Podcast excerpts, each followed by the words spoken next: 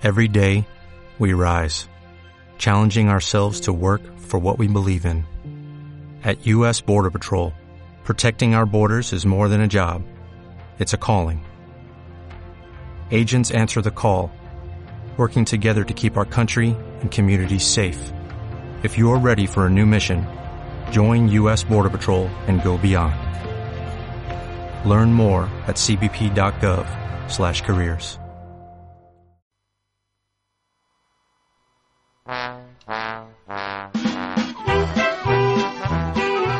partir de ahora vas a vivir un día de miércoles. Uh, mal. Sí, re mal, es vergüenza. Che, pará, que estoy grabando. Qué día de miércoles. El programa semanal del taller de radio de Casa del Joven.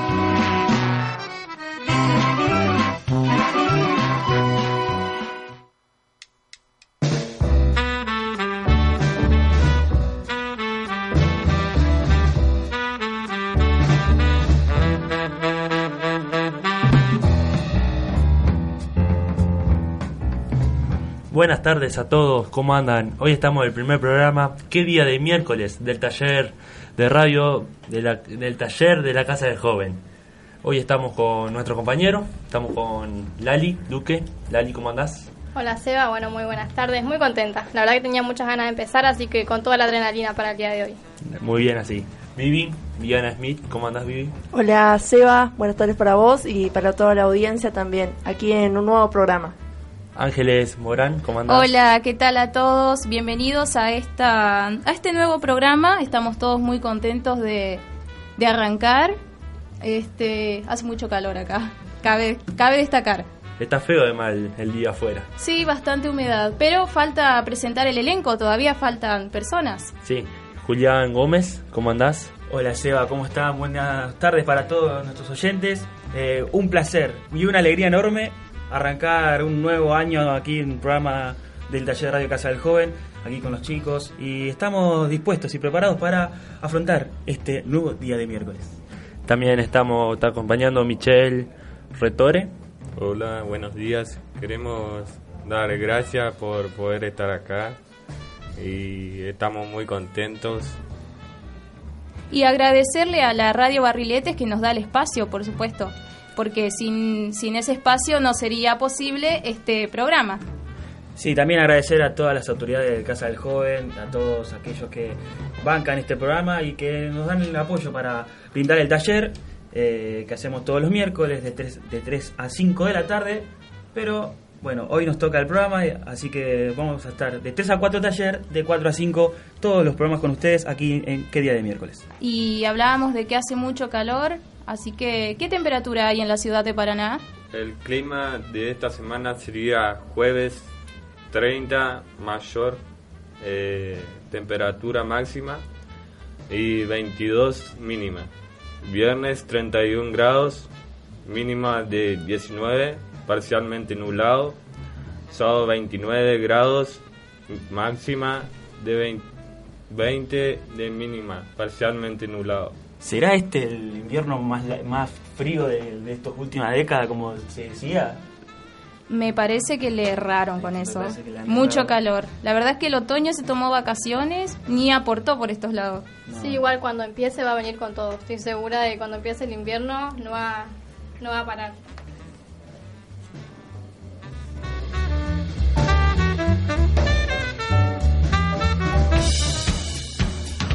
Empezó a llover y me olvidé el paraguas.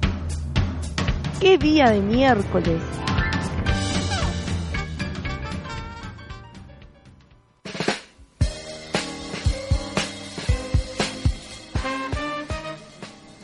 Bueno, eh, hoy en qué día de miércoles, Eh, literalmente es un día de miércoles, yo personalmente eh, hoy me pasó de todo, pero bueno, vamos a estar acá poniéndole onda para que ustedes del otro lado, que seguramente también han tenido su día de miércoles, los miércoles son días bastante... Días bastante complicados. Sí, ¿no es cierto? A pesar de que es mitad de semana, eh, son bastante heavy. Pero bueno, hoy vamos a hablar de cinco cosas, cinco inventos que la verdad es que cuando yo lo, lo busqué, cuando me puse a investigar, me quedé sorprendida, porque son inventos que eh, no los asociamos a las mujeres.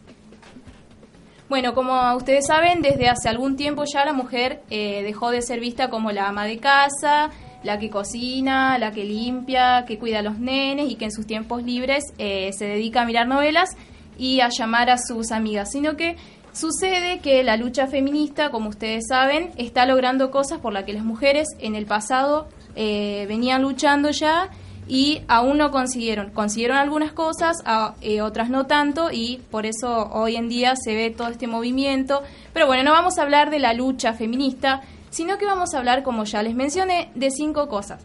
A que no sabían, les pregunto a ustedes, capaz que alguno lo sabe, pero bueno, que el fármaco contra la leucemia fue inventado por una mujer. Interesante, ¿eh? la verdad que no lo sabía. Ni enterado. Bueno, el medicamento contra la leucemia, conocido como mer- eh, mercaptopurina, y los fármacos que facilitaron los, tras- los trasplantes de riñones fueron descubiertos por una mujer estadounidense que se llamaba Gertrude, eh, perdón, Gertrude Elion. Es, ella era bioquímica, comenzó a investigar lo- los antagonistas de bloques de ácido nucleico y sus estudios la llevaron a sintetizar que la mercaptopurina y otro fármaco eh, funcionaban contra la leucemia. Así que la, la expansión de su investigación le dio reconocimiento, tuvo varios premios, Nobel inclusive, eh, que bueno, la llevaron, la condujeron a ser la madre, digamos, de la, la luchadora, digamos, contra el fármaco, eh, perdón, contra la leucemia, porque fue ella la primera que descubrió este medicamento que, eh, que permitía también eh, los trasplantes renales de donantes que no eran emparentados. Bueno, bastante complicada la cosa. eh, no vamos a entrar en detalle porque no viene al caso, pero fue inventado por una mujer el fármaco contra la leucemia.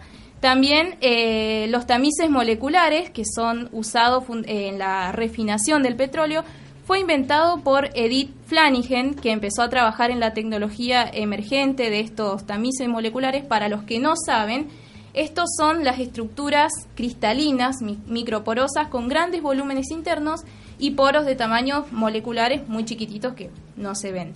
Los compuestos pueden ser usados para purificar y separar mezclas complejas y, cat- y catalizar o acelerar el ritmo de las reacciones de los hidrocarburos. Eh, esto, su invento ha sido muy clave en la producción de gasolina en todo el mundo y permite refinar el petróleo de una manera más eficiente, limpia y segura.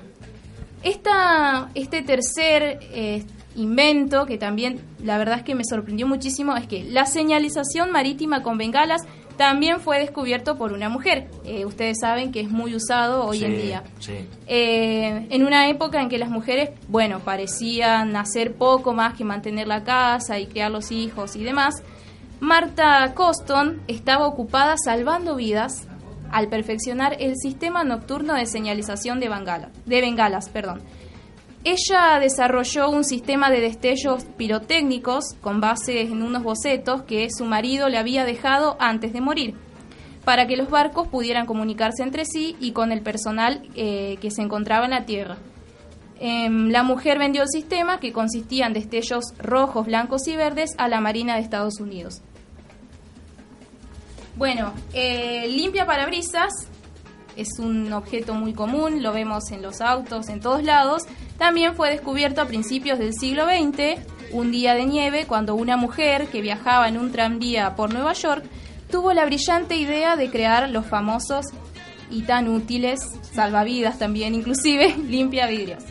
María, María Anderson eh, observó que los conductores de, de tranvías con frecuencia tenían que abrir sus ventanas para poder ver en medio del clima, del clima, eh, del clima con nieve, con lluvia. Eh, incluso a veces tenían que bajar del tranvía, salir para poder limpiar la ventana. Imagínense el retraso que ocasionaba eso en el viaje. Así que bueno, eh, se le ocurrió la idea de limpiar el parabrisas.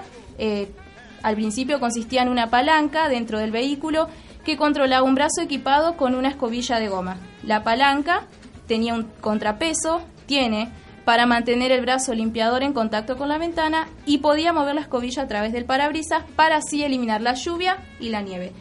Y por último, las bolsas de papel que son las bolsas que usan, por, por ejemplo, cuando vamos a la panadería, que nos venden las facturas dentro de una bolsa que parece de, de cartón. bueno, eso también fue inventado por una mujer cuyo nombre era Margaret Knight. Ella pasó a la historia por haber inventado la máquina para hacer bolsas de papel de fondo plano y también cabe, destacar que esta mujer revolucionó la industria de bolsas porque su trabajo, o sea, la máquina que ella inventó, reemplazaba el trabajo de 30 personas. De forma automática, esta máquina cortaba el papel, lo doblaba, lo pegaba en partes señaladas para crear una bolsa. Entonces, eh, estos fueron los cinco inventos, cosas que vemos todos los días. Bueno, no, no lo del,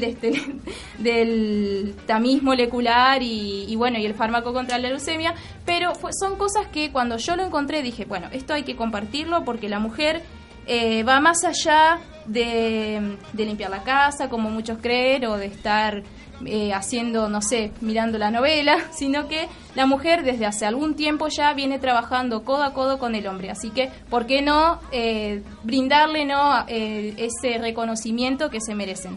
Cosa muy interesante que no sabíamos, que más limpia para la brisa, las bolsas, todas esas cosas que, que la vemos a menudo, sí, digamos. Y no, y no- no- no sabemos quién lo hizo. y- Claro, no lo asociás a la imagen de una mujer inventando un limpia parabrisas. Claro, porque siempre se habla, se habla de inventos hechos por el hombre. Tal Nunca cual. se habló de estos inventos que decías vos de, de- hechos por la mujer y la verdad que no lo sabía tampoco. Fui a la escuela en moto y me quedé sin nafta. Qué día de miércoles.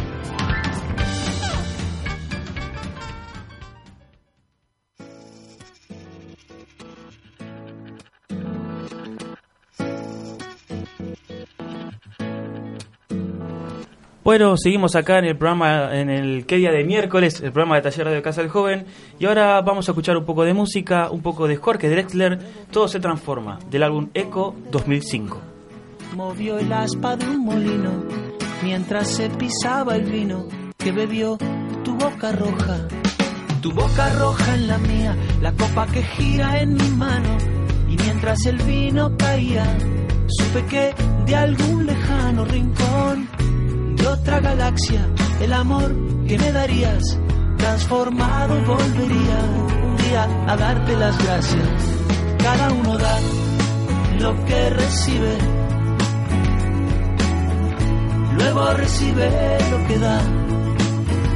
Nada es más simple, no hay otra norma, nada se pierde, todo se transforma. Se transforma.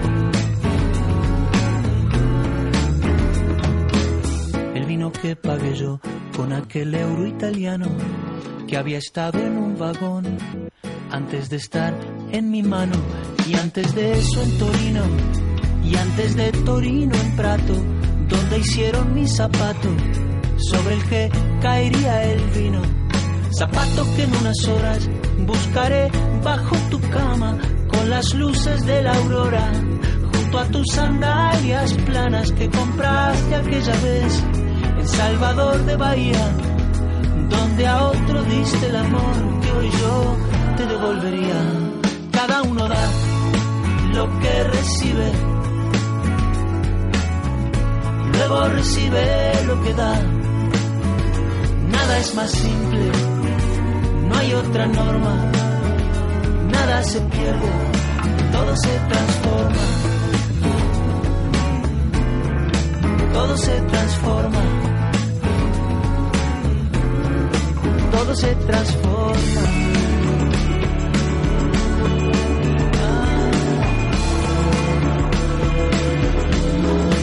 Todo se transforma. Supe que de algún lejano rincón otra galaxia el amor que me darías transformado volvería un día a darte las gracias porque cada uno da lo que recibe luego recibe lo que da. Nada es más simple, no hay otra norma, nada se pierde, todo se transforma, nada se pierde, todo se transforma, nada se pierde, todo se transforma, todo se transforma, todo se transforma, todo se transforma, todo se transforma.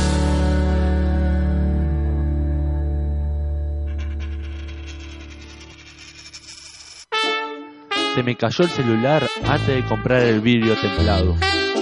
¡Qué día de miércoles!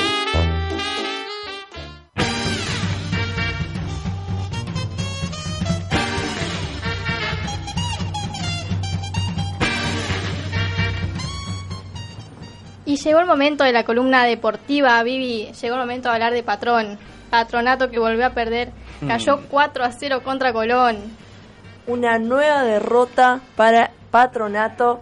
Bueno, una dura derrota. Se vino con cuatro goles en contra y ninguno a favor. Eso es lo más llamativo también. Eh, un patronato que los primeros minutos se lo veía bien. Eh, comenzó bien los primeros minutos. Eh, en la parte de medio campo. En la defensa no, no comenzó bien, ya que a los ocho minutos entró el primer gol de Colón, de la mano de Javier Correa. Fue luego de un córner eh, y un- fue una falla en la defensa de Patronato. Lo dejaron solo al arquero Bertoli y bueno, de esta forma pudo convertir el primer gol del partido. Como falló todo el, todo el partido de la defensa, lamentablemente. La pelota no circulaba por el mediocampo, no le llegaban a los delanteros de Patrón, ni a Rivas ni a Balboa. Eso fue también la escasez de, de goles del equipo de Paraná. Sí, eh, Rivas tuvo una sola, una sola llegada y bueno, lamentablemente se fue por, por al lado del palo izquierdo del arquero. Eh, la verdad que Patronato venía bien porque en los primeros minutos se veía un ida y vuelta, pero fueron solamente los 5 o 6 minutos primeros del, del primer tiempo eh, y después Colón eh, se acomodó, pero también tuvo fallos en el mediocampo, donde era que Patronato salía con la contra, pero al llegar al arco no podían generar una jugada de gol para poder convertir y para ponerse en ventaja tampoco. Y bueno, de esta forma fue que Colón aprovechó los espacios y fue de esta forma que eh, venía jugando y bueno, después convirtió el, segundo gol del partido también. Sí, bueno, Seba Bertoli eh, lamentablemente recibió dos goles en el primer tiempo, ya al final eh, tuvo que, que salir por una molestia. Así entró en el segundo tiempo el, el arquero que no lo vi en muchas actuaciones, el nuevo arquero de, de Patronato, Federico Costa. ¿Les puedo tirar un dato? Hacía dos años no atajaba. Uh. Dos años no atajaba. Un montón, un montón y, y lamentablemente en estas ocasiones, ¿no? Que, que también pobre tuvo que recibir dos goles. Claro, se tuvo que, de una forma de decirlo, el poner el equipo al hombro para eh, en reemplazo de Bertoli. Y bueno, como decía vos, hace dos años que no atajaba y bueno, la verdad que muy duro también para, para este juvenil arquero que, que no venía de atajar en, en patronato, en el, equipo de, primera en, en estas ocasiones. Pero bueno, son cosas que a veces el fútbol te, te pone esas experiencias que tenés que pasar. De igual modo, bueno, Patronato, Paraná está feliz. En Patronato va a estar un año más en lo que es eh, la mayor categoría del fútbol argentino. Eh, ya se salvó del descenso, pero el próximo torneo va a estar complicado, Patrón, si sigue de esta manera jugando. Pero bueno, vamos a darle chance. Vamos a darle chance a lo que va a ser en el nuevo, el nuevo partido en, en el Grela contra San Lorenzo de Almagro en el domingo a las 1 y cuarto, Vivi. Sí, así es. Bueno, vamos a ver cómo, cómo enfrenta este, este partido eh, jugando de local ante San Lorenzo, un equipo que es considerando, considerando uno de los más grandes de Argentina, eh, que viene bien también. Está en zona de Libertadores San Lorenzo. ¿eh? Está en tercer puesto eh, con 46 puntos, eh, 44 puntos eh, tercero eh, a, a pocos puntos de- del puntero, de Boca Juniors. A cuatro puntos de Boca Juniors se encuentra San Lorenzo. Así que bueno, vamos a ver si, si Patronato puede remontar esta goleada de parte de Colón por 4 a 0 y eh, poder por lo menos eh, lograr un triunfo acá en Paraná de local.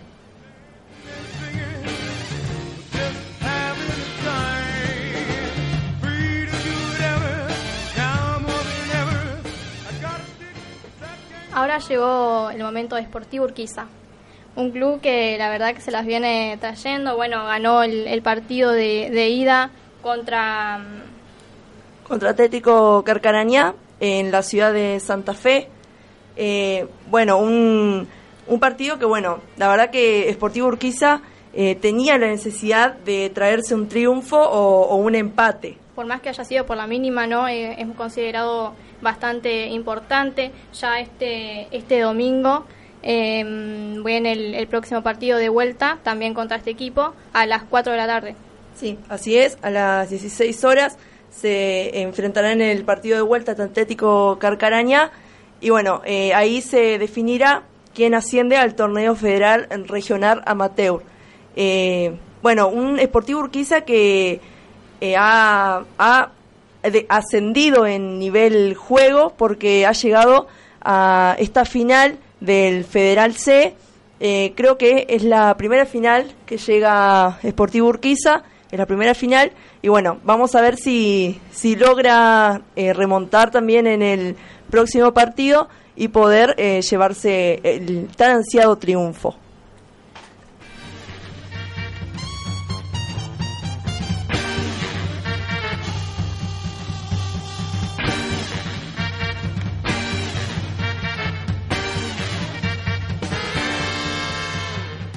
Exactamente, Vivi, como, como decías, hay gol de Bayern Múnich en la Champions League. Le gana al Real Madrid. La Champions. Nos podrían poner el, el himno, ¿no? Me da tanta paz. El himno de la Champions.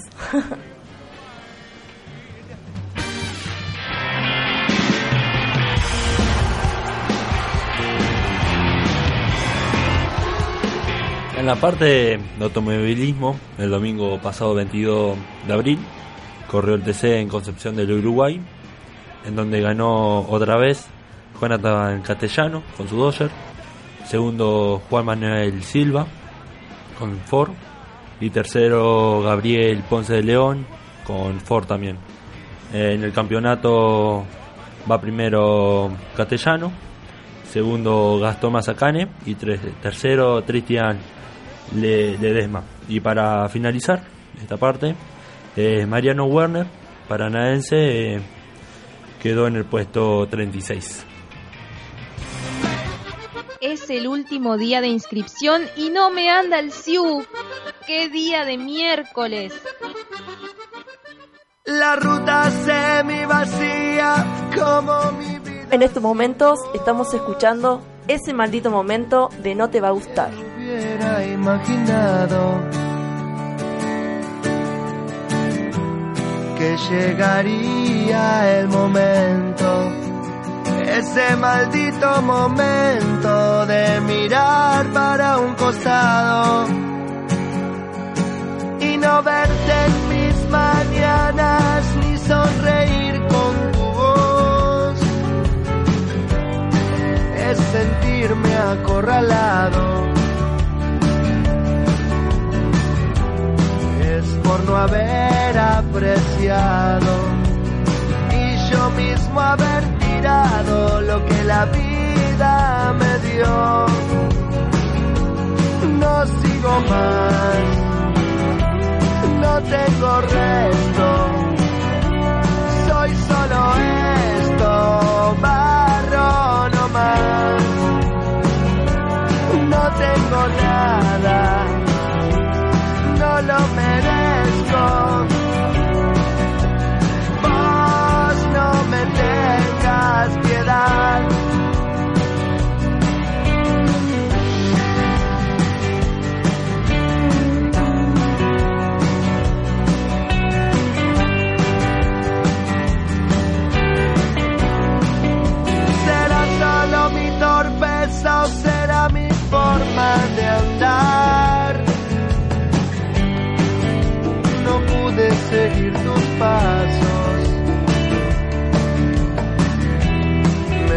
cayendo a pedazos.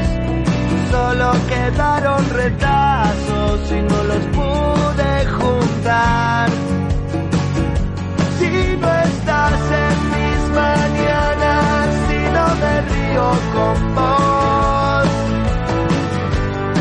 si me siento acorralado.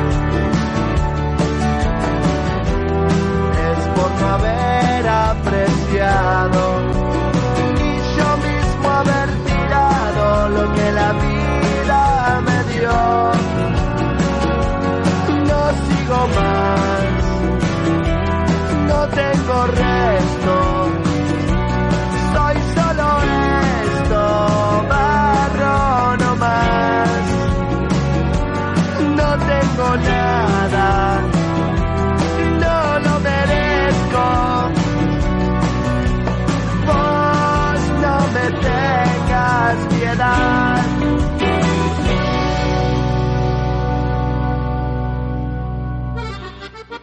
Estaba comiendo ravioles y se me cayó la salsa en la ropa. ¡Mamma mía! ¡Qué día de miércoles!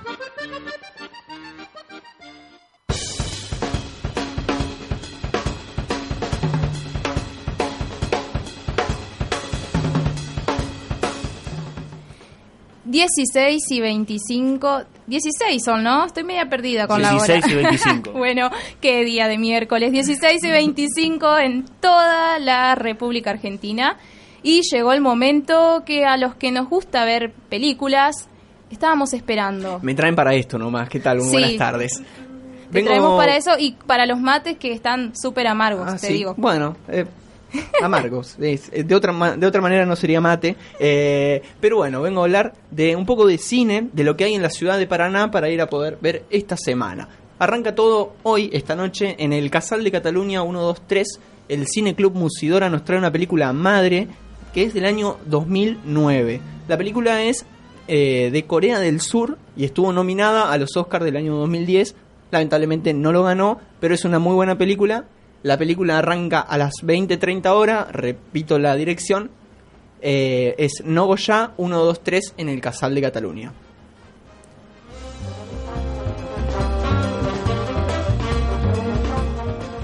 También para pasado mañana, el jueves eh, a las 21.30 en el Cine Rex, están pasando en Relámpago Verde La larga noche de Francisco Santi. Una película que está ambientada en 1977 en Buenos. Aires. Es una linda película para ver, más o menos un cine independiente.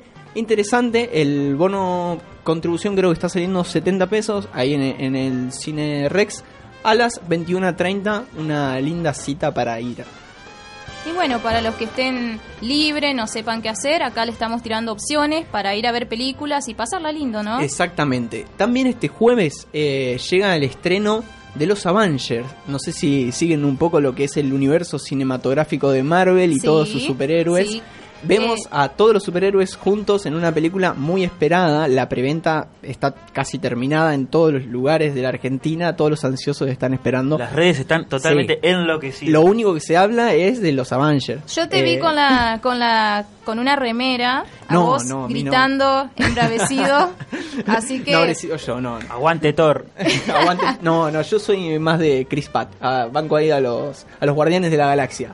No sé si vieron eh, eh, en la semana, eh, Chris Pratt, el actor es de Estados Unidos, eh, le dieron de probar dulce de leche. Se volvió loco. es que el dulce de leche es, es un invento argentino y que hablamos de sí. inventos también hecho por una mujer, Sí. una empleada encima. Sí, sí, sí. Eh, y Que es se muy le pasó rico. la leche Sí, y- se le pasó la leche y porque te- era empleada de Juan Manuel de Rosas, ¿no? Ajá, Y tenía exactamente. miedo y bueno, y se mandó un invento ahí que la verdad es que nos da La repegó. nos da señora. Sabe- decir que sí, el dulce de leche Bueno, es argentino. Uno de estos actores, entonces, eh, También- Chris Pratt, se volvió loco. También lo vi un par de spots eh, tomando mate y Ah, cantando sí. canciones de Argentina. Cantando canciones y también refranes. No, no sabes, con su, con su español obviamente mal, pues no lo sabe, eh, está- estar diciendo, qué sé yo. Refranes como cuáles, por ejemplo. Eh, me, me matás, pero a ver, Siempre que llovió paró. exactamente, eh, tipo cosas, eso. cosas así, eh, refranes que eh, son muy buenos para mirarlo, buscarlo en internet y, y bueno, la película va a estar en, en semana, dos semanas en cartelera, eh, van están en el cine Rex y en el cine Círculo de acá de la ciudad de Paraná. Eh, ¿Qué más contarles? Pueden ir a verla. eh, siempre es interesante ver una ¿Cuánto, película cuánto con es el costo producción. del bono contribución, decías? Eh, esto ya es entrada. Los Ah, martes, entrada. eh, le, le cuento, los martes hay 50% de entrada. eh, la entrada sale más barata. eh, y bueno, la entrada creo que está saliendo 130 pesos, si no me equivoco, del cine. Una muy buena propuesta entonces para ir con tus amigos, con tu familia, con tus hermanos, con quien quieras. Así es. Esto fue eh, el cine de hoy en qué día de miércoles. Fui a la fotocopiadora y no tenían tinta. ¡Qué día de miércoles!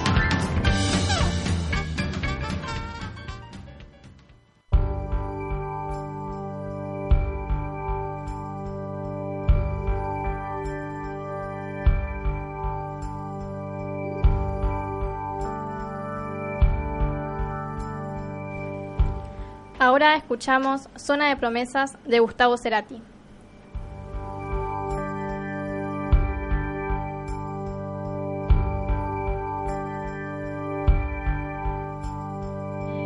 Mamá sabe bien, perdí una batalla. Quiero regresar solo a besarla. Mal ser mi dueño otra vez, ni temer que el río sangre calme al contar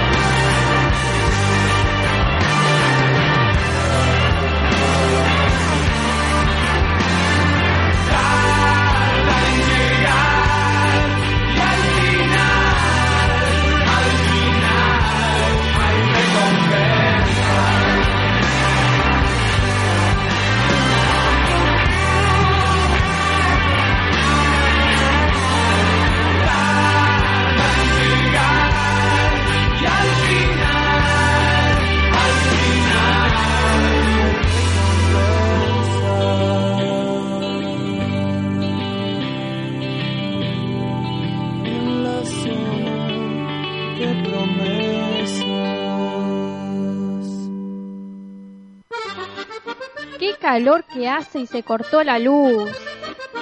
Qué día de miércoles.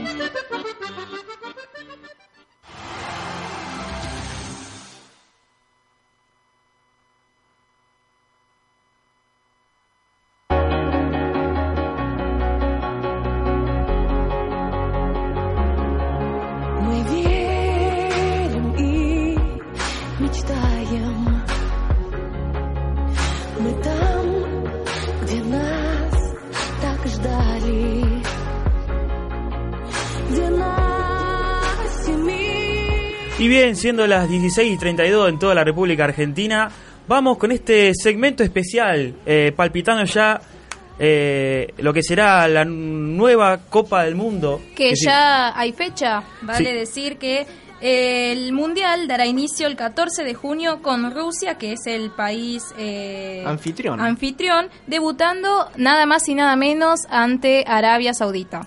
Así es. Eh, y como faltan poco menos de dos meses para que arranque, nosotros les proponemos a ustedes traerle cada fase de grupo y presentar cada país.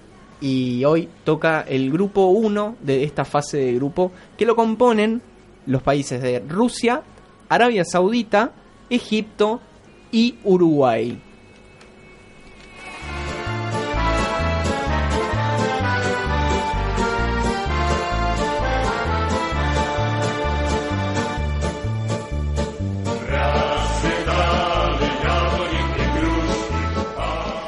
Bueno, estamos escuchando una canción rusa que parece más alemana que otra cosa.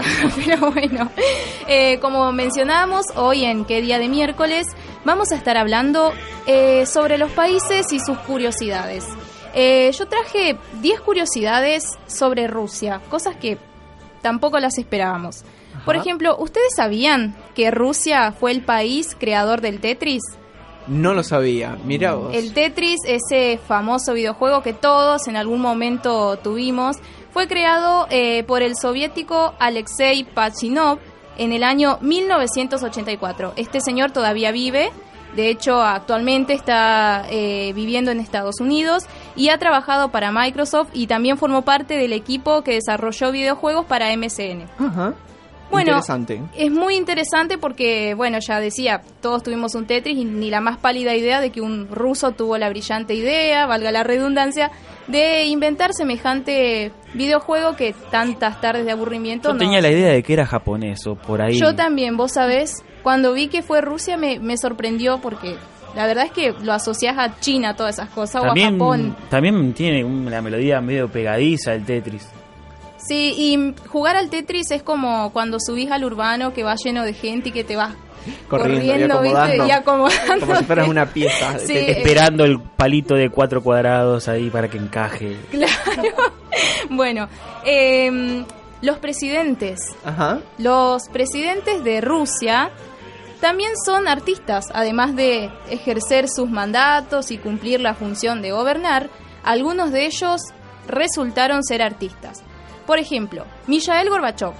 ¿Sabían que publicó un álbum de baladas románticas? Increíble. Yo no lo veo cantándole al amor con una flor como tipo los Midachi ahí. La verdad es que...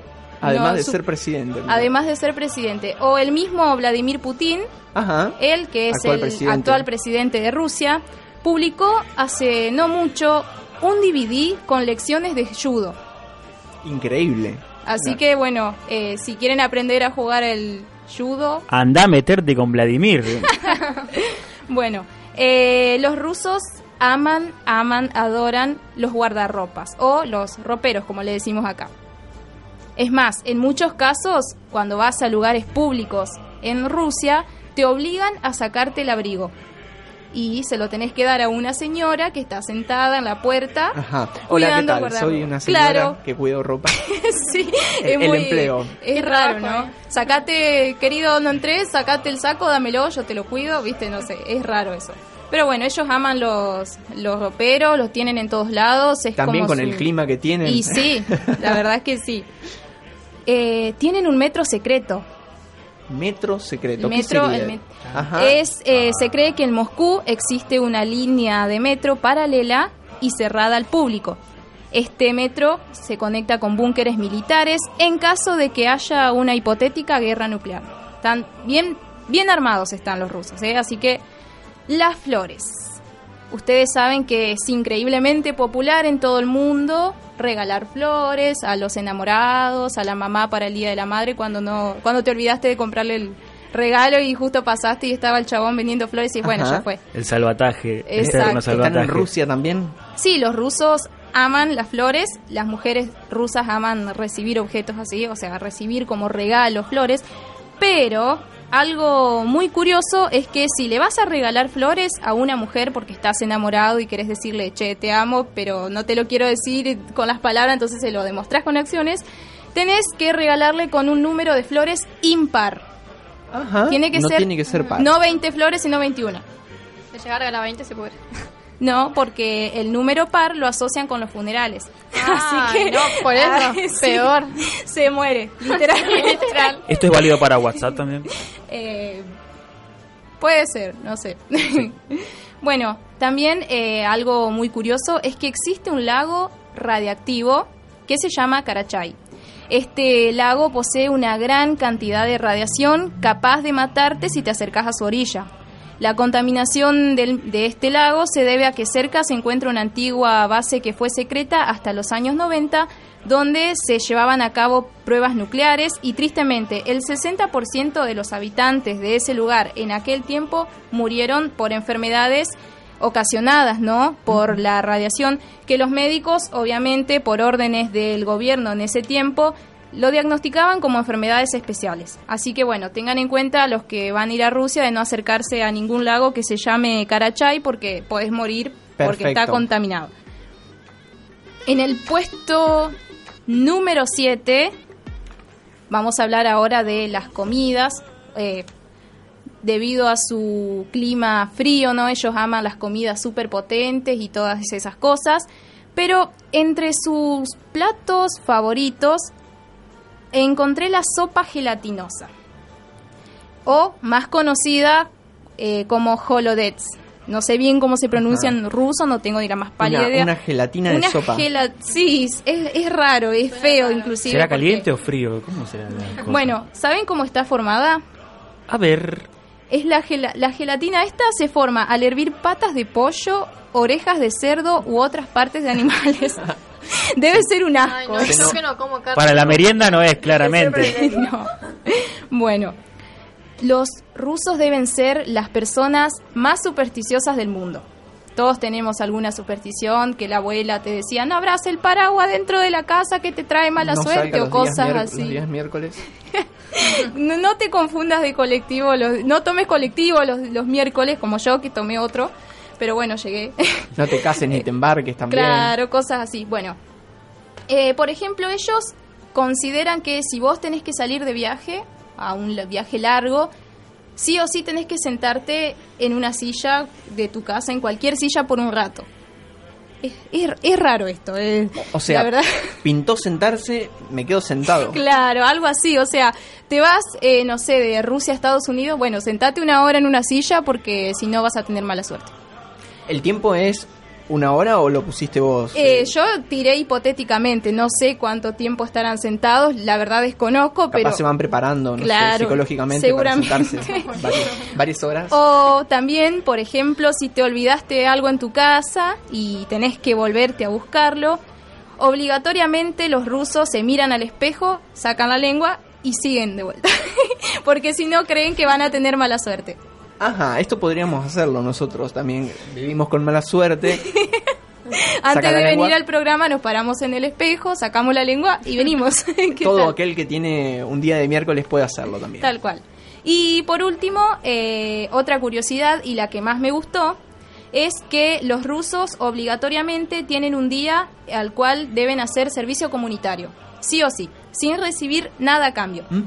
Eh, al, un- al menos una vez al año los habitantes de las ciudades de Rusia realizan el subotnik. Esta es una tradición muy vieja que incluso hasta Lenin eh, respetó. Sí, Consi- igual que la cultura de acá. Igualito. Consiste Igual. en que limpian las calles vol- voluntariamente, sí o sí todos los habitantes, eh, sin esperar remuneración alguna. La verdad es que a mí me gustó mucho porque justamente acá pasa y Sí, bueno, la sin verdad es que... ¿no?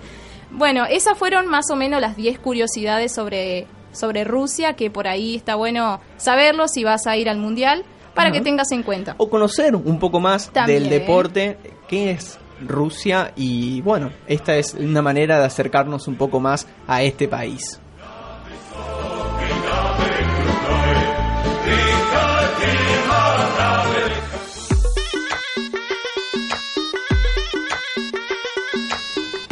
Otro de los países que componen el- la fase de grupo número A es Arabia Saudita. ¿Qué se les viene a la cabeza cuando Arabia Saudita? Árabes. árabes. Son árabes. eh, Turbantes. Turbantes, eh, petróleo, Guerras, puede ser. guerras, ajá. Y, y bueno, y es como que nos quedamos ahí, no, no Armas, sabemos mucho más. fuego. Rezos. Para eso entonces Barba. le traigo un poco más de datos curiosos para que ustedes entiendan un poco lo que es la cultura de este país. Número uno, cerca de 100 camellos se venden por día en la capital de Arabia Saudita. Es algo que se comercializa mucho. Cien- cerca de 100 camellos. 100 por día. camellos por día. Esto es una locura. Es un Una- mercado de camellos. Una, una fabricación masiva de camellos que salen en, en Sin duda, no sé. Así, se venden. Llevas tu camello, vendes, volvés. al Comprás. Pero ¿de en dónde vez de comprar sacan los camellos? No, no sé. Dame una ¿Los coca y un fabrican en camello. serie? ¿Qué hacen? Hay muchos camellos, hay más camellos que habitantes. Otro de los datos es que el 80% de la fuerza laboral, o sea, todos los trabajadores de Arabia Saudita, son extranjeros. Estamos hablando de 6 millones de extranjeros que van a trabajar ahí a Arabia Saudita y casi todos estos trabajos que se hacen son de servicio para el petróleo, nomás sectores de, de petroleros. Eh, es como una de las fuentes laborales más importantes ahí en, en Arabia. Saudita. Otro de los datos, ustedes dijeron armas, eh, guerras. eh, esto tiene algo que ver. El, el gasto militar anual de Arabia Saudita es tres veces más grande del PBI que de Af- Afganistán. Para que se imaginen la, la cantidad de plata que, gana, eh, que gastan en armamentos. eh, Sí, ellos como que, como que aman explotar cosas. No sé por qué tienen tanta fascinación con eso. Pero, para derribar un poco de los mitos, Arabia Saudita se encuentra en cuarto lugar a nivel mundial a la hora de gastar en armamentos, sea nucleares o, o sea armamentistas también. El que encabeza la lista es Estados Unidos. Sí. Después sigue China y después sigue Rusia. O sea, eh, por ahí tenemos esa idea de que los árabes son los únicos, pero no es así. Eh, Estados Unidos también. Estados China Unidos también, siempre fue Rusia como también. el país más por ahí. Sin duda, encabeza la lista de, Sí. de- de más gasto en cuestiones de, de armamento.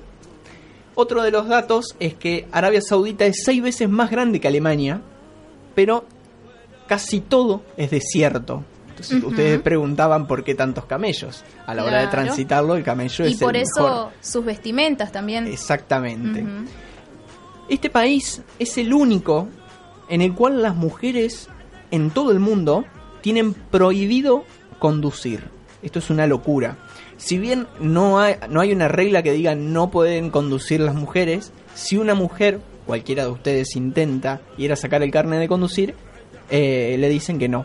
Ni siquiera una mujer extranjera que esté nacionalizada ahí. Nadie, ninguna mujer puede. Esto también... Un eh, tanto machista, muy machista decir. la cultura Y hay es- lugares es todavía que, que sigue Sí. habiendo. y cuesta mucho derribar toda esa cultura Sí. Arabia Saudita en sí eh, casi todas las mujeres no trabajan no tienen trabajo solamente están en sus casas y Claro, bueno, lo y que hablábamos hoy, hoy- más eh, al principio del es- programa. exactamente no trabajan las mujeres entonces lo único que trabajan son los hombres y hay veces también el 20% de la población masculina no cuenta con trabajo, así que cómo sostener esa familia también es una de las preguntas en un Entonces, país eh, como mucha Arabia Saudita. pobreza. Exactamente, sí, sí, sí. El último dato, y que tiene que ver más con lo futbolístico, eh, Rusia 2018 marcará la quinta vez que Arabia Saudita juega un mundial, o sea que lo va a disputar. Antes jugó en Estados Unidos 1994, en Francia 98, en Corea, Japón 2002 Ajá. y en Alemania 2006. Ujú. Esto fue más o menos la historia y la cultura de Arabia Saudita.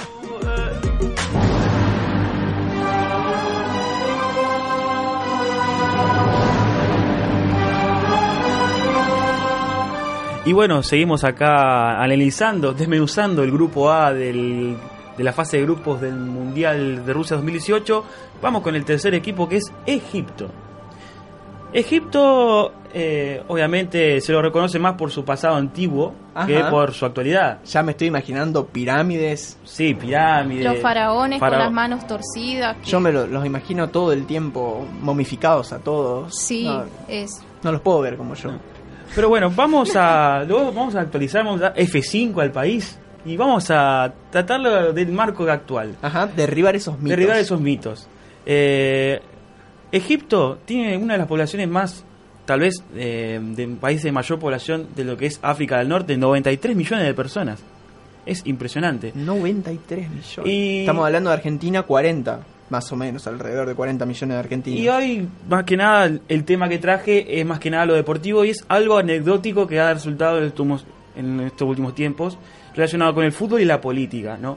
Ajá. Eh, Egipto ha atravesado últimamente situaciones políticas muy controversiales, como toda, como toda África, primavera, primavera árabe, revueltas por una, por una vasta de dictaduras, qué sé yo, todo eso.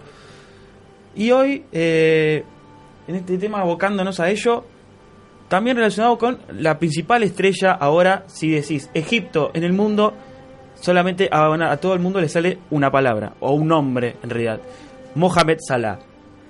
El jugador de Liverpool inglés y seleccionado, considerado este año el mejor jugador de Inglaterra, que ha jugado en Suiza, en Italia, es el héroe del país, porque marcó el gol decisivo, el penal decisivo, para que su país clasifique al Mundial luego de 32 años.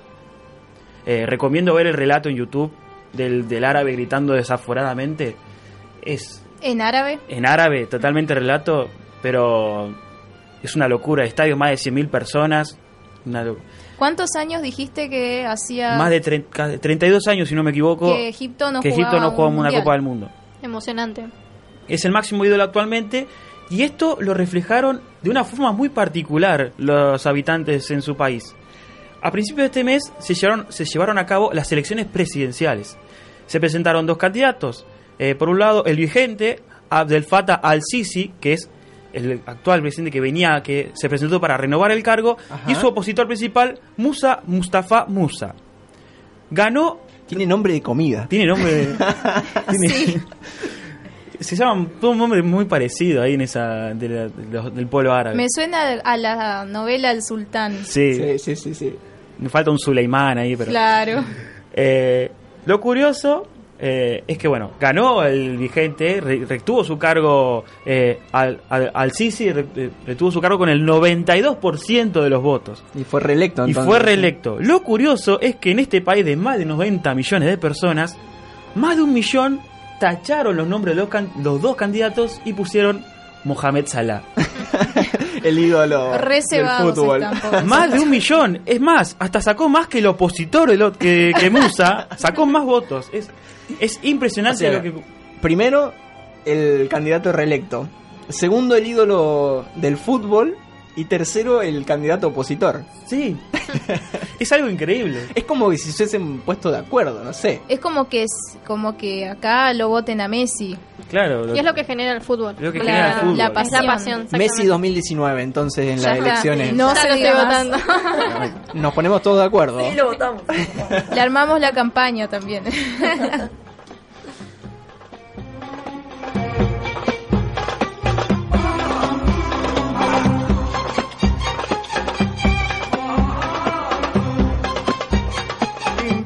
invictos en Europa, invictos en América. Del mundo son campeones, de América lo son. Ahora continuamos con otro de los países, eh, con Uruguay. Eh, conociendo un poco Uruguay, tiene un clima templado con variaciones de temperaturas causadas por los regímenes de los vientos y según las estaciones. Las lluvias son muy ab- abundantes y se, repa- se reparten a lo largo de todo el año. El mes de marzo presenta las mayores eh, lluvias que llegan a 140 milímetros. Y Muy parecido acá a la Argentina, están acá al lado. y la, una mínima de 90 milímetros. Y las, eh, las lluvias menores llegan en diciembre, comprendida entre 100 milímetros. El, el- la mínima es de 60 milímetros. Así que diferente a Argentina porque acá no sabemos cuándo va a llover y Claro. cuándo no va a llover. Y menos ahora que estamos en abril y hace calor. Exactamente. Igual es, es bastante parecido en sí. Claro. Eh, en- saliendo siempre de- del, del verano es más lluvioso. Sí, sí. Eh, bueno, ahora eh, está haciendo calor cuando tiene que hacer frío, así que es medio complicado en Argentina. Eh, es un país agroexportador eh, por la agricultura de arroz, trigo, maíz, girasol, entre otros, y la ganadería también, de vacunos y ovinos. Eh, también las industrias principales son la lechera y derivados, el papel, cartón, fer- fertilizante, entre otros. Eh, la, ahora pasamos a la enseñanza en Uruguay. Es uno de los logros más importantes de la enseñanza en el país, es el al- alto índice de alfabetización, ya que se encuentra en el 98%, es el más alto de América Latina. Es el cuarto país de Latinoamérica con la esperanza de vida más alta también.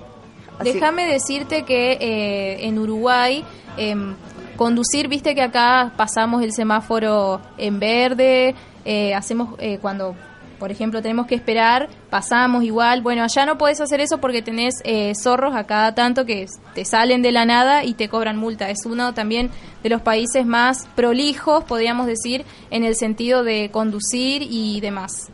Es muy interesante re- lo que decís, digamos, de la, de la alfabetización.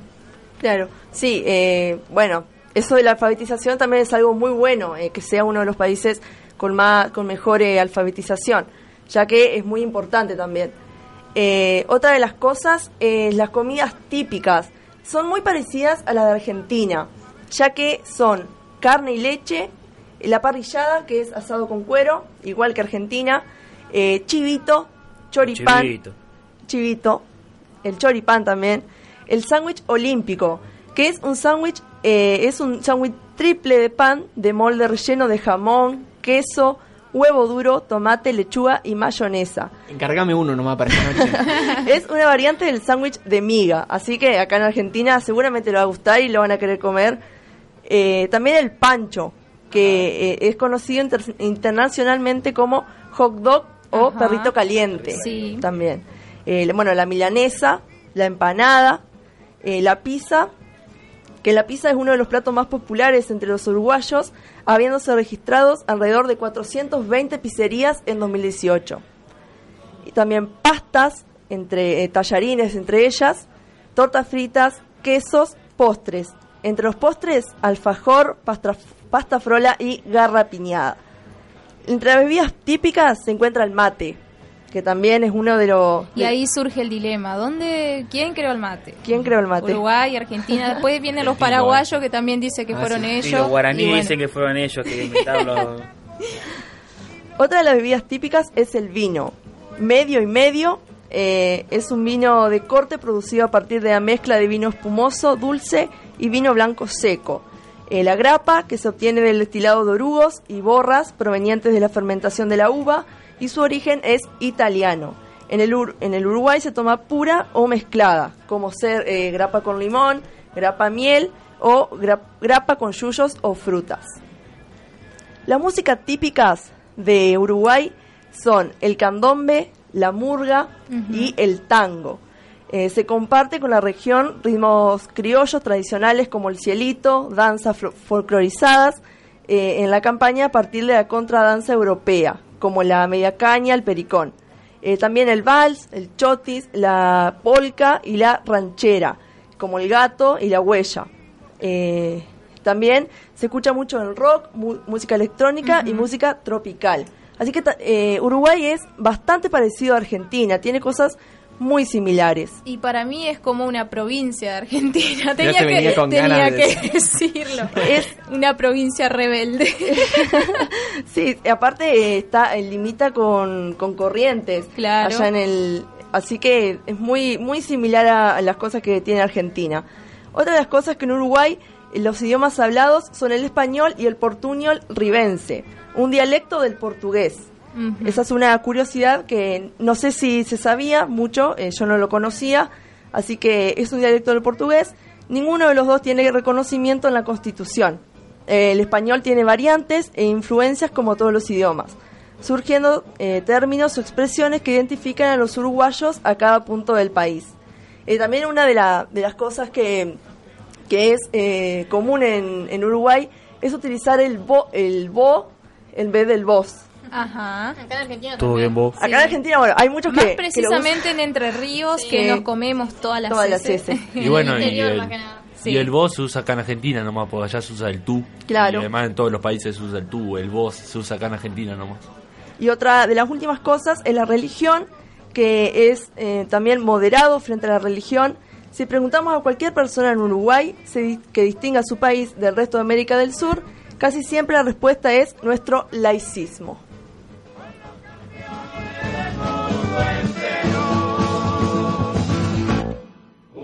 De América y del mundo.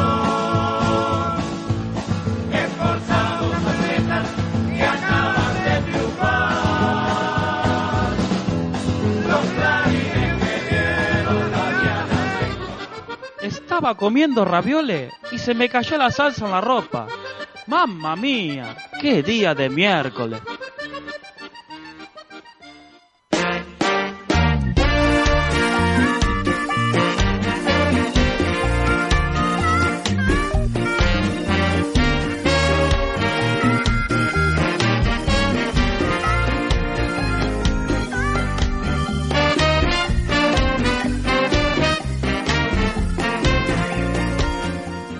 Cerramos el programa, el primer programa de qué día de miércoles. Nos, lo esperamos la semana que viene. ¿Qué les pasó? ¿Qué les pareció, chicos, el, pr- el primer programa, Lali? Muy conforme, la verdad, me divertí mucho, así que el miércoles que viene volvemos de vuelta con toda. Vivi. No, la verdad que muy lindo, la, la pasé muy bien, como también en, en todos lo- los programas que hicimos el año pasado, así que muy contenta. Bien, eh, obviamente con un montón de cosas para mejorar, pero muy bien, la verdad es que veníamos con muchas energías hoy en este día caluroso. Y bueno, no sé qué más decir. ¿Y Juli? La verdad que muy lindo el programa, se nos pasó volando. se Sí. nos pasó volando, así que bueno, eh, los esperamos a todos, a aquellos que nos han escuchado hoy y quieren seguir disfrutando más locuras nuestras, eh, todos los miércoles de 4 a 5 aquí por Radio Barriletes 89.3 o a través de internet, bar- radiobarriletes.org. Eh, así que bueno, Bueno. eh, también agradecimos a, todo, la- a toda aquí la gente de Radio Barriletes, a. Joaquín ahí en operación, a Mariano Jauri también el coordinador del taller de radio, eh, que nos ha también ha abierto las puertas así en Casa del Joven para desarrollar las actividades. Y bueno, eh, los esperamos a todos eh, el próximo miércoles a las 4 de la tarde aquí por Radio Barriletes. Chao. Thank